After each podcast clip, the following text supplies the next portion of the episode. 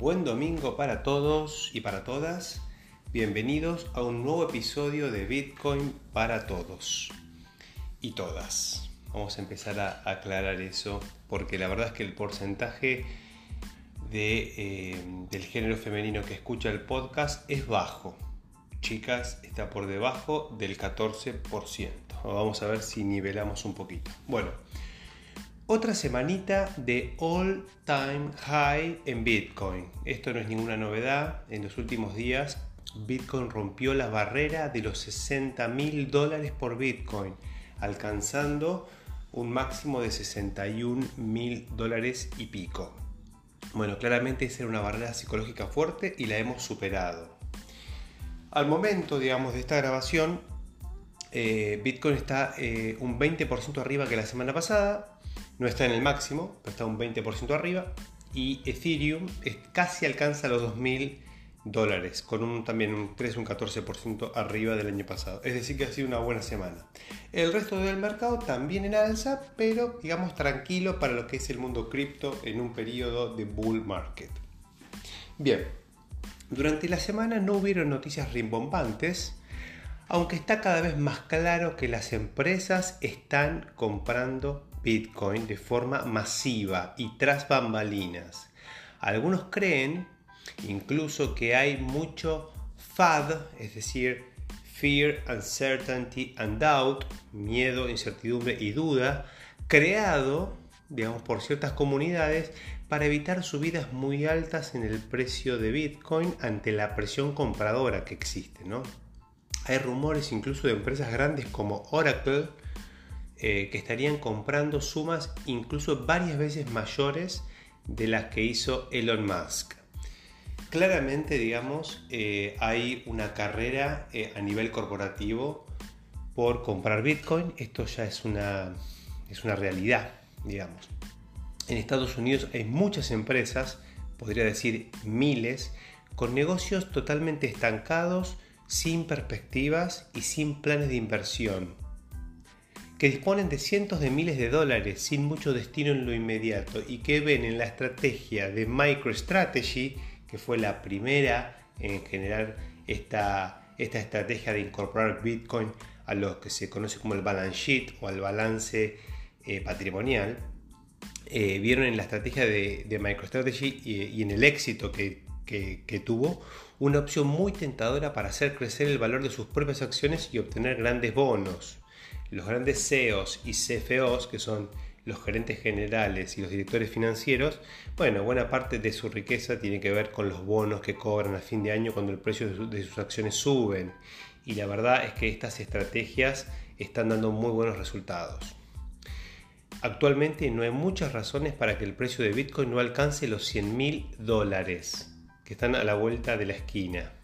Como siempre, esta es mi humilde opinión no es asesoramiento financiero. Bueno, antes que, nada, digamos, entremos en el espacio de preguntas y respuestas. Esta semana ha habido varias. Me pueden hacer preguntas a mi Twitter personal, Diego-Torres- o me pueden hacer también preguntas al Instagram del podcast que es bitcoin-para-todos-bajo. Bueno, empecemos. Santiago preguntó, dice, si hoy hago una inversión en BTC, en Bitcoin o en cualquier otra cripto y el día de mañana, él pone, digamos, años, genero ganancias sustanciales y deseo retirarlas para poder comprar un inmueble, ¿cómo demuestro al banco dónde ingresaría esa inversión? Eh, y, que, eh, y es una suma ganada de, de, forma legal, pregunta él, ¿no? y que no es ilegal o fraude. Bueno, lo primero que nada, eh, Santiago, es Bitcoin y el resto de los criptoactivos, no todos, pero en su gran mayoría, son un bien, son bienes desde el punto de vista del Código Civil y Comercial, así como lo son las acciones. Y deben ser declarados ante el fisco. Al tratarse de una persona física, digamos, al momento de vender uno de los Bitcoin, eh, digamos, obtiene una ganancia por resultado por tenencia y esa ganancia requiere el pago de impuesto a las ganancias y en ese caso está todo legal, digamos. para informarlo, digamos, eh, o para ver cómo declarar este tipo de activos en, las declaraciones juradas de cada uno de nosotros, yo sugiero ponerse en contacto con un contador. Lo que voy a hacer, gracias por esta pregunta, voy a investigar un poquito el tema contable y voy a tratar de plasmar eh, o plantear buenas prácticas. A ver, eh, esto es, digamos, lo, lo básico, ¿no? Ahora, ¿Qué pasa? Hay que tener un poco de perspectiva. Dentro de unos años es probable que puedas comprar tu casa y pagarla directamente con Bitcoin. Eso es lo que va a pasar. Y en ese caso no, no pagarías impuesto a las ganancias, básicamente porque estarías haciendo un trueque. El impuesto a las ganancias en activos financieros para personas físicas se paga cuando se obtiene eh, o se materializa el resultado por tenencia. De todas maneras, estos temas los voy a investigar un poquito más para darte una mejor respuesta, pero la, respuesta corta es esa, digamos. Si vos lo declaras, el banco después va a saber, que o el fisco, mejor dicho, va a saber de dónde obtuviste tu ganancia. Si vos no lo declaras, obviamente que después va a ser difícil que puedas eh, justificarlo. Lógicamente. Bien, otra pregunta que me hizo Ignacio en este caso dice, vengo comprando por Binance y diferentes criptos. Perdón, vengo, comprando por Binance diferentes criptos y dejando lo que compré en la billetera de, esa plataforma. ¿Me conviene pasarlo a una billetera específica como Celsius? Me, me ¿por qué? Bueno, a ver, más allá del, del tipo, digamos, específicamente Celsius, there's an old saying, know your keys, not your crypto. En el mundo cripto hay un dicho, si no tenés tus claves, no tenés tu cripto. Eso es lo que acabo de decir en inglés, lo dije en inglés por la simple razón de que es muy conocida esa frase. A ver, en el episodio 15 desarrollo el tema de la seguridad de las, eh, billeteras non-custodial y custodial, que es un poco hacia donde va tu pregunta en realidad, o hacia donde debe ir la respuesta. Cuando vos estás depositando tus criptos en una billetera que hace custodia como Binance, es decir, que ellos tienen la custodia, estás confiando en Binance. Cuando vos eh, tenés la custodia por tus propios medios, estás confiando en tu capacidad de cuidar, por ejemplo, las 12 palabras. Bueno, hay todo un episodio que trata este tema. Desde mi punto de vista, y para hacerte una respuesta fácil, no es recomendable dejar tus criptos en manos de terceros a menos que estés dispuesto a correr los riesgos que eso implica, digamos. Yo en lo personal, digamos, tengo inversiones en manos de terceros y tengo inversiones en billeteras sin custodia. O sea, básicamente depende del caso. Si vas a dejar tu cripto por un año o dos años sin modificarla, sin moverla, quizás no te conviene.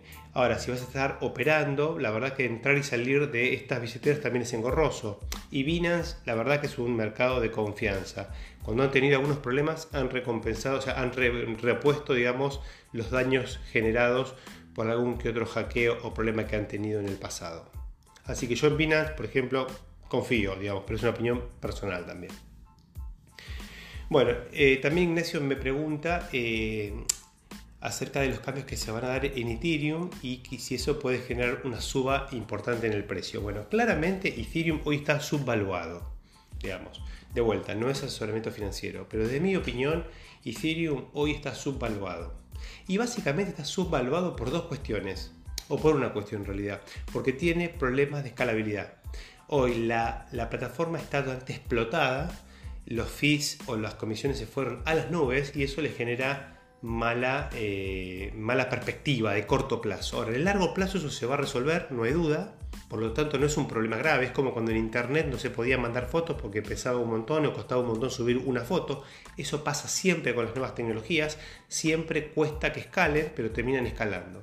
Ahora bien, en el corto plazo hay dos buenas noticias en relación con la escalabilidad eh, o una es con la escalabilidad y después hay otra más. Pero hay una que tiene que ver con una solución Layer 2 llamada Optimism, que es una, es una solución, eh, diría, de un Layer 2 medio eh, nativo de Ethereum, como muy impulsado por, la, por el propio ecosistema. Es como si fuese un Layer 2 oficial.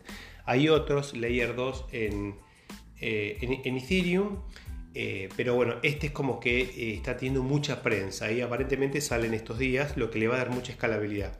Hay todo un episodio también donde hablo de la escalabilidad, la competencia por la escalabilidad y específicamente hablo de las soluciones de layer 2, de capa 2, de segunda capa, donde se montan sobre la seguridad de una primera capa, en este caso Ethereum, pero eh, aumentan la capacidad transaccional en un segundo nivel.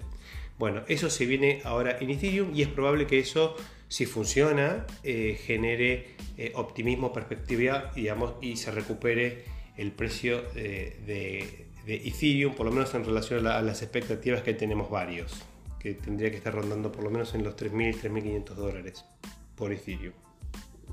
Y después hay otra eh, noticia también que es que se está avanzando fuertemente en el EIP 1559, es decir, es una propuesta específica, la 1559 es una propuesta para cambiar eh, el protocolo de consenso de Ethereum y empezar a quemar ETH cuando los fees son demasiado altos. Esto lo que puede llegar a hacer es acotar la oferta de fees y de esa manera aumentar el precio.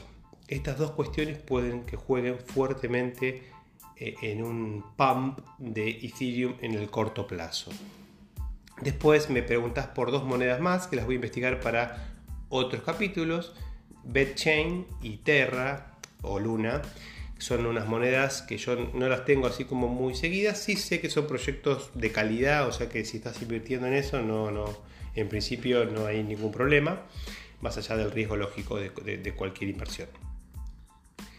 Bien, eh, y, creo que lo último que me preguntaste es, me dijiste que compraste ADA y que estás escuchando el podcast y me preguntaste si es necesario eh, transferirlo a la billetera específica.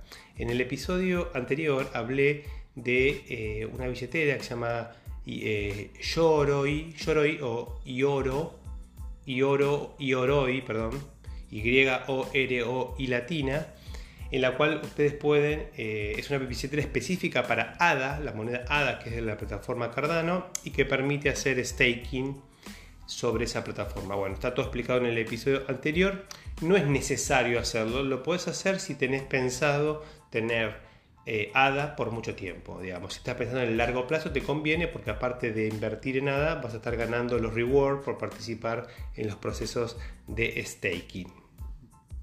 Bien, y la última pregunta para hoy me la hace Mariano que me consulta acerca de una plataforma de trading llamada Quant Fury y me dice Mariano que sigue a Juan Rodríguez, que es un, es un, es un twitter, un, influencer, y pregunta si esa plataforma puede ser un scam, un scam, o sea, un, fraude.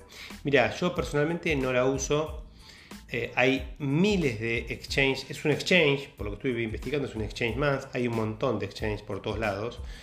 Yo no sé si es un scam, pero yo no la, tengo muy conocida, digamos. Yo prefiero usar exchange de primera, digamos, es decir, como Binance, eh, como Coinbase Pro, eh, no sé, Gemini y, alguno que otro que ahora no, no se me viene a la mente.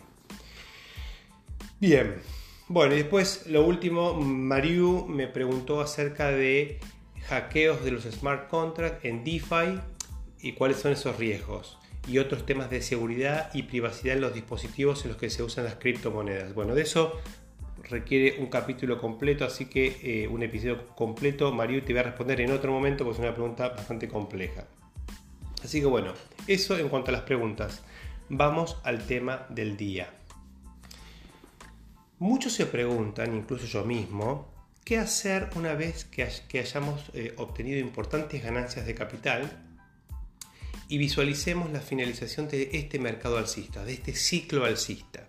La pregunta es cómo tomo ganancias y qué hacer con ellas, digamos, una vez que eh, ya tengo esas ganancias, digamos, ¿no?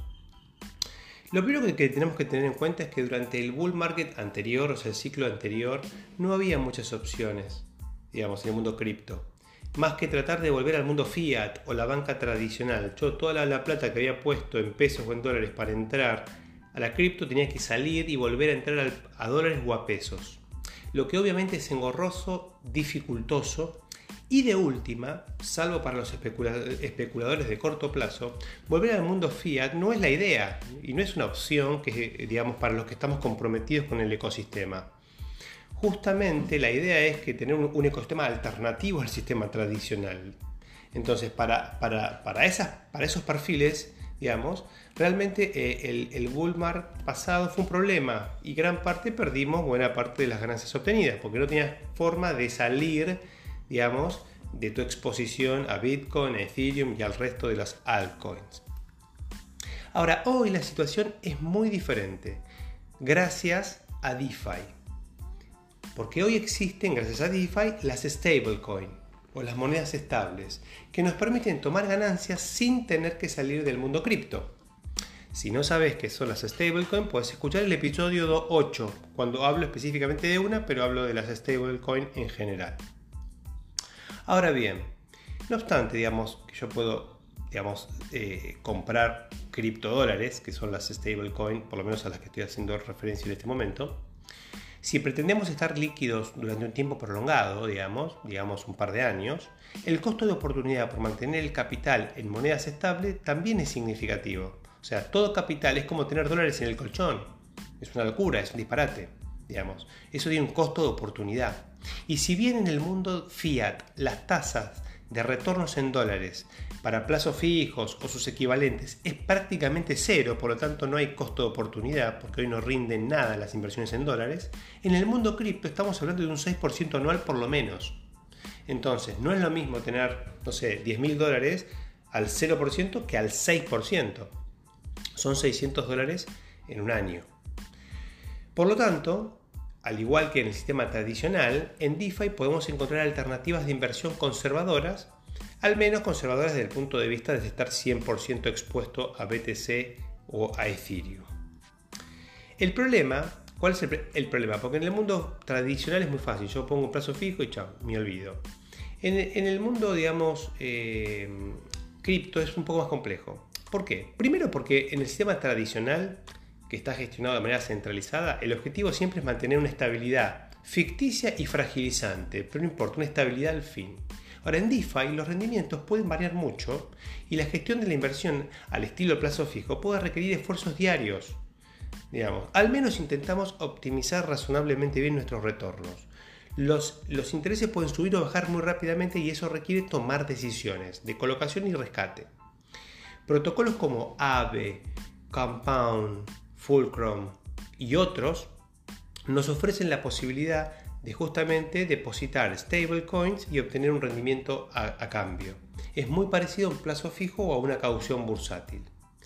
La diferencia es que en estos protocolos, un día el protocolo abre ofrece mejores rendimientos y al otro día es Compound el que obtiene mejores rendimientos. Y quizás la diferencia son varios puntos porcentuales, no es menor. Y más si hablamos de capitales un poco más significativos, ¿no? Em, tenemos que tener primero claro que todos estos protocolos, que no los voy a desarrollar hoy, digamos, quizás más adelante haga un podcast específico de estos protocolos, utilizan contratos inteligentes para generar préstamos garantizados con colaterales, de forma de mitigar los riesgos de incobrabilidad. Básicamente lo que hacen estos protocolos es, digamos, alguien para poder tomar prestada el, el dinero que yo coloco para que alguien lo tome prestado, tiene que depositar un colateral, digamos. O sea, yo puedo tomar prestado eh, siempre y cuando coloque eh, mi Bitcoin o mi Ethereum, los coloque en un contrato como garantía de ese préstamo que saco. Por lo tanto, la otra persona, que es la que me presta y es la que gana un rendimiento, se queda tranquila de que ese préstamo se va a honrar, porque básicamente está asegurado con una eh, criptomoneda. Bueno, em, el, del proyecto que les quiero hablar hoy se llama, eh, es difícil de, pronunciar, pero lo, voy a tratar de ser muy claro. Se llama, el, proyecto es Yearn Finance. Yearn es y, la, eh, y y la palabra earn, que es ganancia en inglés, o ganar en realidad. Eh, bueno, hay alguno que sepa inglés me, me corregirá un poco mejor. Pero es Earn es de, viene de earnings, de ganancia. Y eh, Earn es como se le suele llamar, Why Earn Finance es un proyecto, un protocolo, digamos, que tiene como objetivo, digamos, em, optimizar los rendimientos pasivos a través de la inversión en stablecoins. Es decir, es un protocolo donde básicamente ustedes pueden invertir stablecoin y el protocolo va a ir buscando cuál es la mejor alternativa de inversión para ese capital. Y va a buscar en AVE, en Compound, en Fulcrum, en DY, DX, en los diferentes protocolos que se dedican a préstamos garantizados y lo que hace es buscar la mejor opción y depositar el dinero eh, en esa mejor opción. Este protocolo, este protocolo fue desarrollado por un programador llamado André Crogne, André Crogne, que se escribe NJE, eh, quien buscaba desarrollar una herramienta para automatizar la búsqueda de altos rendimientos. Él, digamos, más allá de ser un programador, era, era un inversor cripto, pero muy conservador. Solamente invertía en stablecoin. A él no le interesaba Bitcoin, Ethereum, Ahora, él decía, yo tengo una stablecoin porque no quiero estar en el sistema tradicional. O sea, él era un cripto puro, ¿no? Él no quería tener sus dólares en el banco, los quería tener en una stablecoin y en su billetera. Pero lo que no quería era perderse el rendimiento. Por lo tanto, todos los días analizaba los diferentes protocolos que ofrecían rendimientos de préstamos garantizados a ver cuál era el que ofrecía el mejor rendimiento. Bueno, esa, tarea manual que él hacía, en algún momento decidió, para él y su familia, desarrollar un protocolo que automatice ese proceso de búsqueda de rendimientos y toma de decisiones de colocación y rescate. Y así es como creó Yearn Finance. En esencia, el protocolo lo que hace es crear pools de stablecoin que luego utiliza para invertir. Es decir, él, su familia, sus hermanos, sus amigos ponían digamos, DAI, por ejemplo, en un pool y ese pool después automatizaba las operaciones. Eh, y la idea era, ellos entregaban DAI y recibían un token, digamos, a cambio de lo que habían depositado. Ese token que recibían era como una representación de valor del stake que ellos tenían en ese pool. Estos tokens, digamos, eh, suelen empezar con la letra Y, justamente porque el protocolo, digamos, eh, empieza con una letra Y. Entonces, si yo coloco DAI, por ejemplo, el protocolo me entrega un token equivalente a un DAI que se llama YDAI, es decir, YDAI, por cada DAI invertido. Entonces, si yo invierto 1000 DAIs, recibo 1000 YDAI y el protocolo con esos 1000 DAI más el resto de lo que recibió va a estar buscando la mejor alternativa de inversión. Y cuando yo quiero salir del protocolo, retiro mi capital más los rendimientos obtenidos, siempre en la proporción que me corresponda. Básicamente así como funcionaba el protocolo. Ahora bien, ¿qué pasa? Como los smart contracts, o sea, todo esto, todo esto se, realiza con un contrato inteligente. O sea, este, este muchacho desarrolló un contrato inteligente que hacía todo esto. Ahora, el contrato inteligente tiene una característica básica, que es que solamente ejecuta una acción cuando recibe una llamada de otro contrato o una llamada de una cuenta de Ethereum. Entonces, si yo tengo un contrato inteligente, por más inteligente que sea, si no hay nadie que lo esté activando, generando una transacción sobre ese contrato, ese contrato no ejecuta, en este caso, la revisión de, los rendimientos y la realocación del capital. Entonces, lo que pensó eh, André fue, bueno, si somos yo y mi familia nomás, este contrato solamente va a ejecutar cuando alguno de la familia ponga plata o saque plata y eso pasa ocasionalmente. Por lo tanto, se, tendían, se, tenían, se, terminaba perdiendo muchas oportunidades.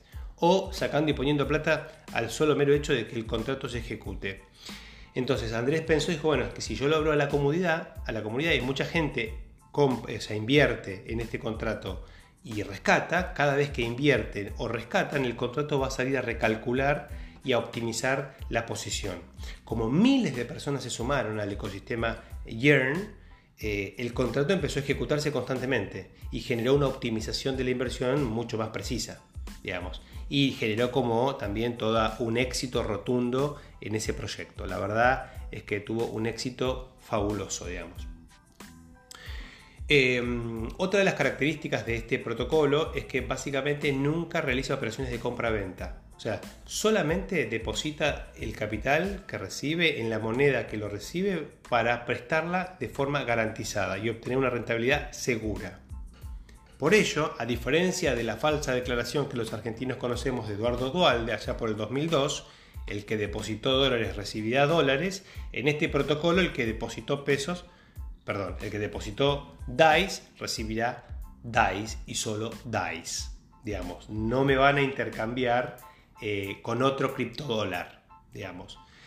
Eh, esto es una aclaración importante porque uno podría pensar que este protocolo si encuentra un rendimiento mayor en un criptodólar alternativo, por ejemplo USDC, digamos, quizás vendo el DAI, compro USDC y coloco USDC. No, no funciona así. Busca el mejor rendimiento en DAI y lo coloca en DAI. El pool de USDC busca el mejor rendimiento de USDC y lo coloca en USDC. Y el pool de USDT, o sea, hay varios pools, cada pool por cada criptodólar de diferente naturaleza. De vuelta, si quieren saber más sobre criptodólares, pueden escuchar el episodio 8. Bueno, esto fue, la verdad, fue un éxito rotundo rotundo, digamos. Y bueno, este, este persona, eh, Andrés, siguió desarrollando otros productos financieros un poco más complejos que el, simple proceso de, prestado, digamos, de, dinero, como pools mining, lo que se conoce como yield farming, LP tokens y otras cositas más que no los quiero marear ya más de lo que deben estar mareados, así que lo dejaré para otro capítulo, porque ahí también tengo que explicar qué es el yield farming, que es una, una práctica financiera totalmente novedosa, específica del mundo DeFi. Pero bueno, em, sigamos con el proyecto. Este proyecto, como todo proyecto descentralizado, al igual que MakerDAO y Uniswap, que son dos proyectos que, he comentado en este, en este podcast, eh, tiene como objetivo que su gobierno sea descentralizado, es decir, que las decisiones las tomen los tenedores de un token de gobierno, que en el caso de este proyecto se llama Wi-Fi o YF y latina. Algo parecido a lo que hizo Uniswap tiempo después, eh, es que Andre decidió repartir los tokens 100% entre la comunidad, digamos y la comunidad fue recompensada por participar y aportar liquidez. Algo muy destacable es que en esta emisión no hubo ni preminado ni alocación de tokens a fondos de inversión o al equipo de desarrollo, algo que se suele hacer mucho, ¿no? Que yo emito un token y ese token, el 30% me lo quedo para mi equipo de desarrollo o para financiarme en el futuro. Bueno, Andre, eh, que era el que manejaba digamos, este protocolo, decidió repartir todo, el 100%. Fueron tres tandas de 10.000 cada una, un poquito más. En total debe haber, creo que hay unos 46, eh, no, perdón, 36.666 tokens en circulación y tuvieron un crecimiento exorbitante. Eh, arrancaron cotizando a 6 dólares cada uno y terminaron en 30.000 dólares en menos de dos meses. Actualmente tiene una cotización de unos 38 mil dólares, que representa un valor de capitalización de 1.400 millones de dólares.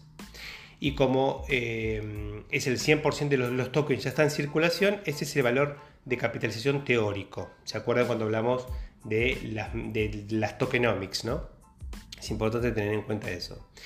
También es importante saber que actualmente tiene depositados unos 750 millones de dólares en sus contratos inteligentes.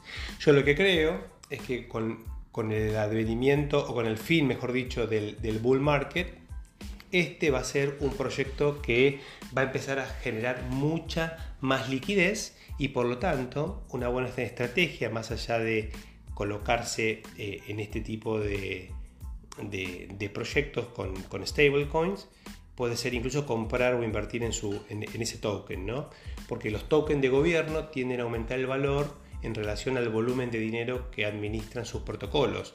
Actualmente este protocolo tiene 750 millones y es muy probable que cuando termine el bull market este protocolo tenga varias, yo creo que más de 10 veces, incluso más, de, de capital invertido en el mismo. Y por lo tanto el token puede llegar a crecer a valores estratosféricos. Eh, ahora bien, ¿cómo utilizar este, este, este, protocolo? Es muy simple, hay que tener una billetera de Metamask y hacemos las operaciones al igual que con MakerDAO o con Uniswap. Para aquellos que no saben cómo hacerlo, eh, en algún momento dentro de poco voy a hacer un, un pequeño episodio acerca de Metamask, la billetera que nos permite realizar las mil y una acciones en el mundo de DeFi. Pero bueno, mientras tanto, digamos, sepan que con Metamask se puede hacer. Básicamente lo que tienen que hacer es, si ustedes tienen Ethereum, por ejemplo, lo pueden vender, cambiarlo por DAI o USDC o USDT, cualquiera de los criptodólares, lo pueden hacer eso en Uniswap, por ejemplo, y con el resultado de esos dólares pueden depositarlos en los contratos de Yearn y empezar a obtener rendimientos importantes de esas liquideces.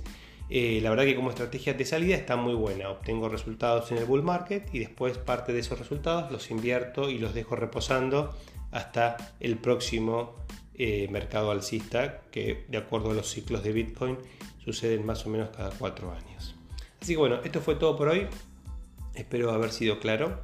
Y, y bueno, cualquier duda me escriben en las redes sociales. Saludos para todos y para todas.